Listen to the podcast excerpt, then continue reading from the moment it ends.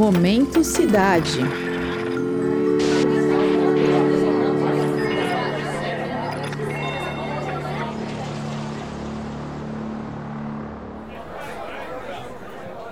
É esperado que, tanto aqueles que nasceram nelas, quanto aqueles que se mudaram para as grandes cidades, em algum ponto das suas vidas se trombem pelas mesmas ruas e avenidas. Disputar espaços nos ônibus, dividir mesas em restaurantes e ocupar gramados em parques urbanos são cenários comuns da nossa vida nas cidades.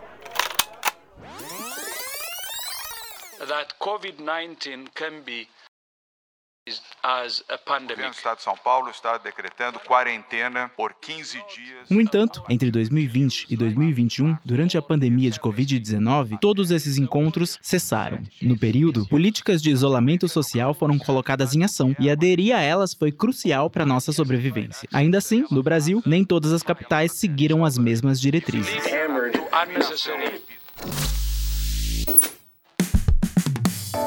Eu sou o Denis Pacheco e o Momento Cidade de hoje faz a pergunta: Como as políticas públicas influenciaram a adesão da população ao isolamento na pandemia?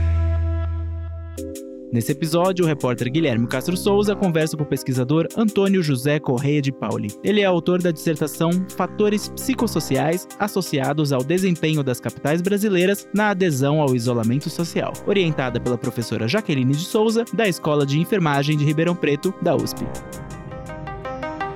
Oi, Guilherme. E aí, Denis, o Antônio me contou que desde a graduação, políticas públicas são seu grande interesse. Em seu mestrado iniciado no início de 2020, ele tinha planejado avaliar a gestão da saúde pública, com ênfase na promoção da saúde mental. Porém, a pandemia de Covid-19 alterou seus planos. Foi após uma provocação de sua orientadora que ele decidiu mudar seu foco. Utilizando a base que já tinha desenvolvido, o Antônio começou a investigar os fatores psicossociais que poderiam afetar a adesão ao isolamento social nas capitais brasileiras. Segue um pouco essa ideia de, poxa, vamos olhar quem está indo bem, quem está indo mal nisso, né? Vamos tentar entender o que, que leva a algo ir bem, né? Então, trazendo para essa realidade, né? Vamos olhar quais fatores psicossociais que a gente está identificando nas cidades, né? Que podem estar tá desempenhando algum papel, né? Para as pessoas elas estarem seguindo essa, vamos chamar assim, de recomendação de saúde, né? Do, do Estado, né? Que vem a pandemia e vem o Estado falando, gente, vamos, vamos nos isolar, né? Vamos mudar os hábitos de locomoção nossos para segurar um pouco a transmissão dessa doença, né? Então, vamos observar que se algumas variáveis né, se, que a gente pode chamar um pouco de presença do, do Estado, né? Se elas vão estar tá usando algumas interferências na hora das pessoas estarem é, aderindo ou não a, a, essa proposta do Estado, né? Essa proposta em saúde. A gente vem com essa hipótese que essa maior presença do Estado em relação especificamente no recorte que a gente fez assim, da infraestrutura e a governança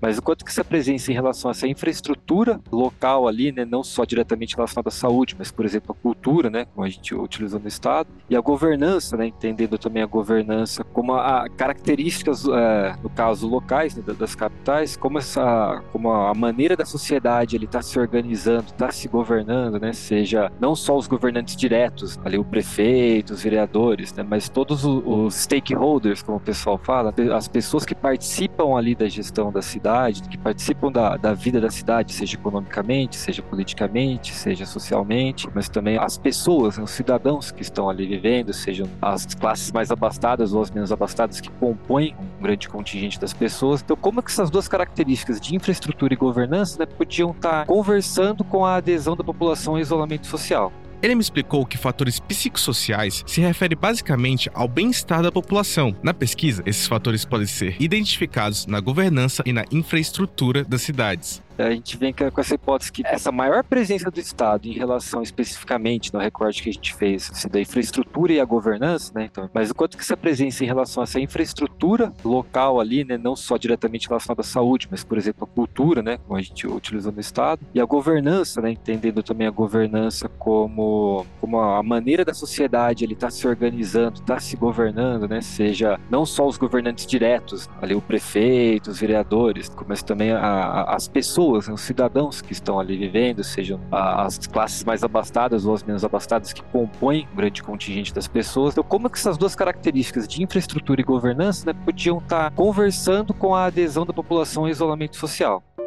Ao procurar os fatores que determinariam sua análise, Antônio examinou trabalhos já existentes, como o programa Cidades Sustentáveis, o ranking de competitividade dos municípios e os objetivos de desenvolvimento sustentável no Brasil. Além disso, ele utilizou informações fornecidas pelo IBGE e outros institutos para construir seu trabalho. Ao estudar todas essas informações, ele adotou a perspectiva das cidades inteligentes, também conhecidas como Smart Cities. Primeiramente, acho que uma, das questões das cidades inteligentes que mais chamou a atenção foi a parte da resiliência. Então, essa questão da cidade, ela recebeu um impacto, né? Ela vê como ela recebe esse primeiro impacto, ou seja, no caso a pandemia, né? Chega a pandemia, como que ela vai se adaptar a esse impacto, que resposta que ela dá. Ao todo, Antônio mapeou 27 cidades brasileiras, relacionando saúde, cultura, educação, direitos humanos, trabalho e o índice de desenvolvimento humano municipal ao desempenho no isolamento social. Dentre todos os indicadores, ele destacou um dos mais importantes, a renda. Trazendo isso para o trabalho, né? Teve um indicador que pegava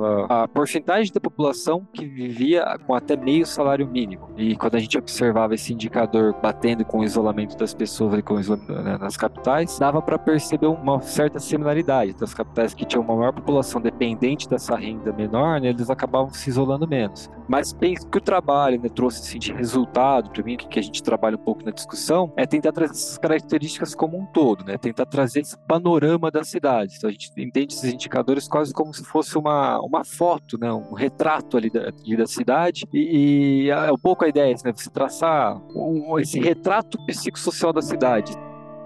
A partir dessa análise, foi possível observar como a governança e a infraestrutura influenciam a resposta de uma cidade a uma crise. E, em linhas gerais, os resultados são coerentes com as expectativas. As cidades com melhor infraestrutura e governança foram as que responderam de forma mais eficaz à pandemia de Covid-19.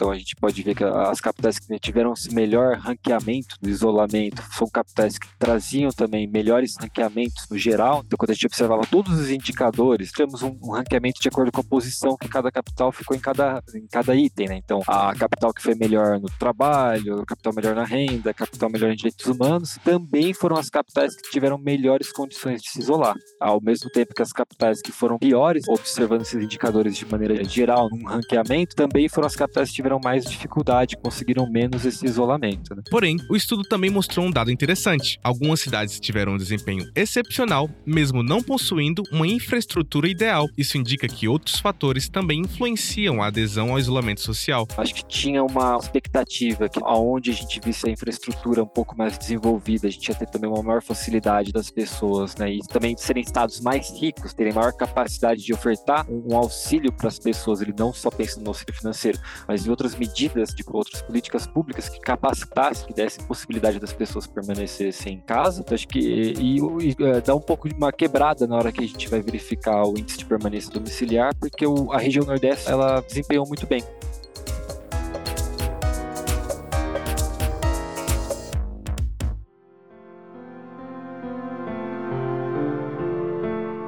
Encerrando nossa conversa, o Antônio salientou a importância do desenvolvimento de cidades mais inteligentes. Ao adotarmos novas tecnologias na gestão dos centros urbanos, podemos torná-los mais resilientes e melhor preparados para enfrentar crises futuras se nós conseguirmos criar processos, criar uma gestão mais rápida para abarcar, seja as novas tecnologias, para identificar, né, na hora de formular uma agenda pública, você está identificando um pouco mais rápido, você está identificando de maneira um pouco mais coesa, você utilizar tecnologias que têm sido criadas, se você implementar elas de uma maneira um pouco mais rápida, eu acredito que isso vai nos preparar, vai tornar as cidades, nessa questão de, de resiliência, vai torná-las um pouco mais preparadas, vai torná-las mais, mais aptas a receberem um impacto, a receberem uma tragédia média a ter um dado, ter uma informação, ter ferramentas para você identificar melhores maneiras de ter uma resposta para isso e também não só pensando, né, ah, aconteceu tragédia, como a gente responde, mas sim o que, que a gente está aprendendo com isso e como a gente vai se preparar para as próximas.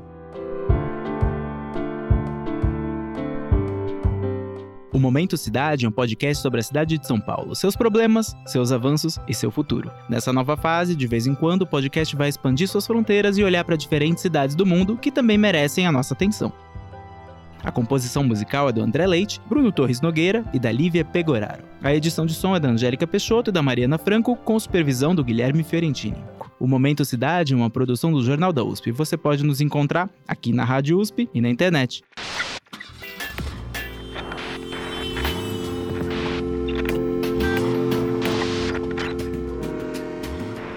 Momento Cidade.